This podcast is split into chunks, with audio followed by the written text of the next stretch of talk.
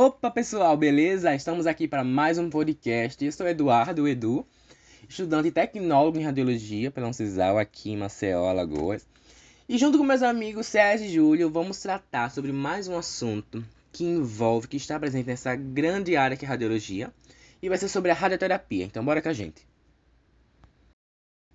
Bom, ao contrário do que muitos acreditam, né? Atualmente a gente se depara com muitas modernidades né? tecnologia, grandes máquinas modernas nos hospitais. E a radioterapia não é uma modalidade recente de tratamento, tá? Muita gente pensa que é algo novo. Ela surgiu por volta de 1900 a partir de duas descobertas. A descoberta da radiação artificial, produzida por o nomezinho Röntgen em 1895, onde ele recebeu o prêmio Nobel em 1901. E da radioatividade natural, que foi descoberta pelo trabalho de Becquerel e do grande casal Curie, que se rendeu o Nobel em 1903.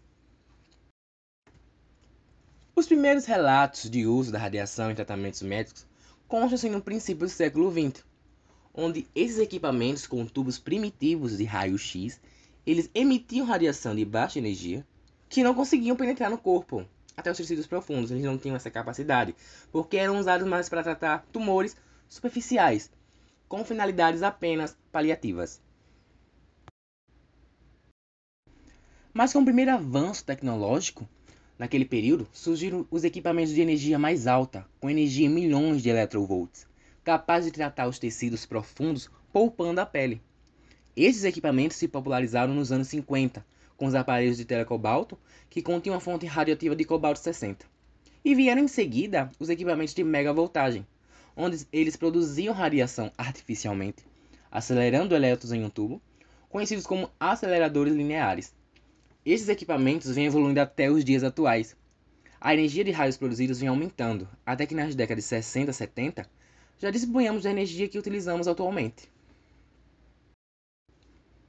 Mesmo com a tecnologia obtida naquele período, né, naquele tempo, ainda temos questões a serem resolvidas, melhoradas, podemos dizer assim, porque os campos a serem tratados nos pacientes, eles eram definidos em radiografia, uma imagem em duas dimensões, Porém, a maioria dos tumores, eles não apareciam nessas radiografias, porque a densidade deles é mais próxima dos tecidos moles do que a do osso, que é bem vista nesse exame.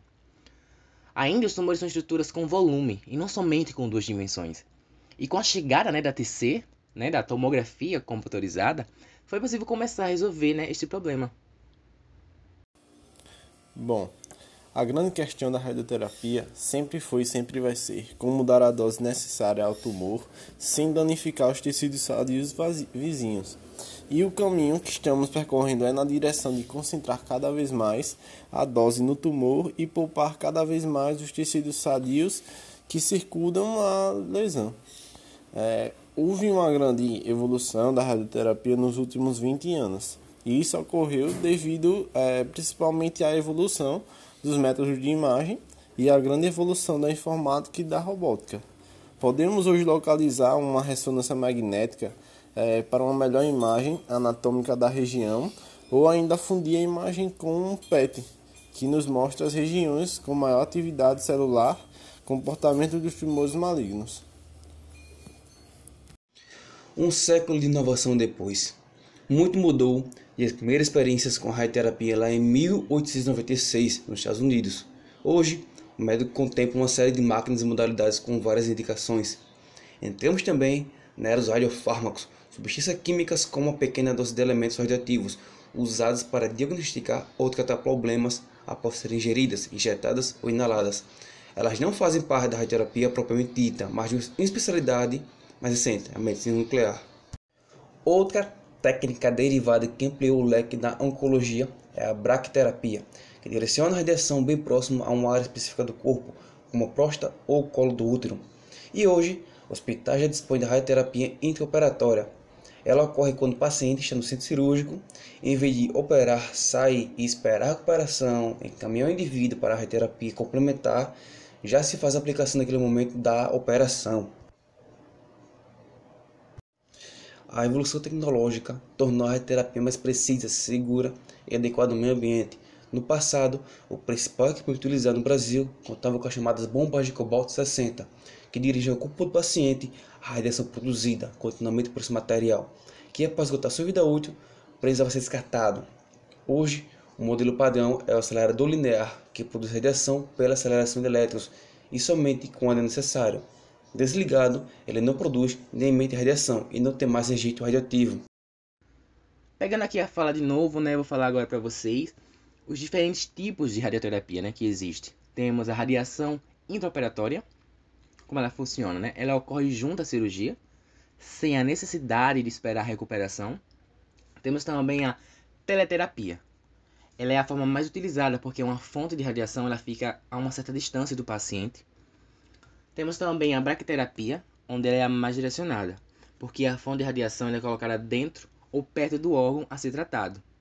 E um pouco também vamos falar da de corpo inteiro, onde ela é utilizada na preparação do transplante de medula óssea, por exemplo.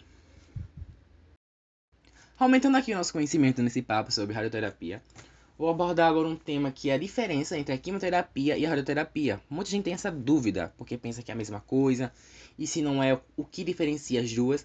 Bom, primeiramente, né? A principal diferença é que a quimioterapia é um tratamento sistêmico e a rádio é local. Isto é, enquanto a quimio alcança o corpo inteiro, a rádio afeta somente a área na qual ela foi aplicada. Outra diferença é a forma de administração. É, por exemplo, enquanto a quimio pode ser por via oral ou venosa, a rádio é pela teleterapia ou brachioterapia. Por isso, a radioterapia é mais indicada nos casos em que o tumor encontra-se mais localizado, né? Comumente, principalmente em estágios iniciais. E atualmente, esses dois tipos de tratamento podem ser utilizados em conjunto, porque hoje em dia falamos sobre o tratamento do câncer como uma abordagem multidisciplinar. Isso quer dizer que devemos oferecer para o paciente todas as possibilidades terapêuticas a partir de um protocolo. E, né, e com isso a gente vai poder estabelecer o que é melhor para aquela pessoa. Bom, e como funciona a radioterapia? A quantidade de sessões indicada varia de acordo com o tipo de tratamento.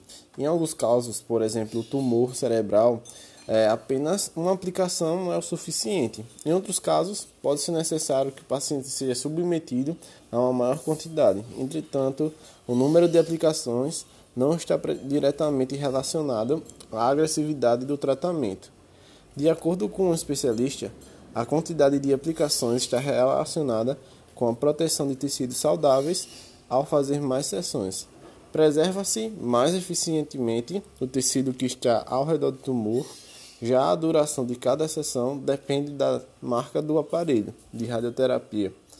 Normalmente dura de 10 a 15 minutos. Entretanto, a irradiação em si dura somente cerca de 2 minutos. Quais são os efeitos colaterais da radioterapia? Os efeitos dependem do tipo de radioterapia que foi realizada, assim como a indicação de intensidade e a quantidade de sessões. O local irradiado também tem grande influência em quais efeitos podem aparecer. É uma gama muito grande de possibilidades. Em geral, a radioterapia moderna traz muito pouco efeito colateral agudo e tardio, conhecido como sequelas. Então, é difícil generalizar ao falar de radioterapia. Enquanto alguns pacientes não desenvolvem nenhum efeito colateral, é possível que outros sintam náusea, mal-estar, alteração na pele ou mucosite. Nesse caso, é possível diminuir os sintomas com alguns hábitos: beber no mínimo 3 litros de líquido por dia, aplicar uma camada fina de creme hidratante indicada pelo médico após a aplicação da radiação, limpar completamente a pele antes da radioterapia, evitar banhos quentes e dar preferência a sabonetes neutros e se perfume, secar a pele levemente sem coçar ou esfregar a irradiada, evitar roupas justas, não utilizar na área tratada lâminas ou cera depilatórias durante o tratamento. E é isso, pessoal. Chegamos ao fim de mais um podcast. Estamos muito felizes por vocês estarem acompanhando aqui a gente. Mais um podcast de radiologia, onde hoje a gama de conhecimento foi voltado à radioterapia, um pouco da sua história, evolução, o que ela oferece pra gente. E fico muito feliz se você escutou a gente até aqui. Muito obrigado mesmo. Valeu, é nóis.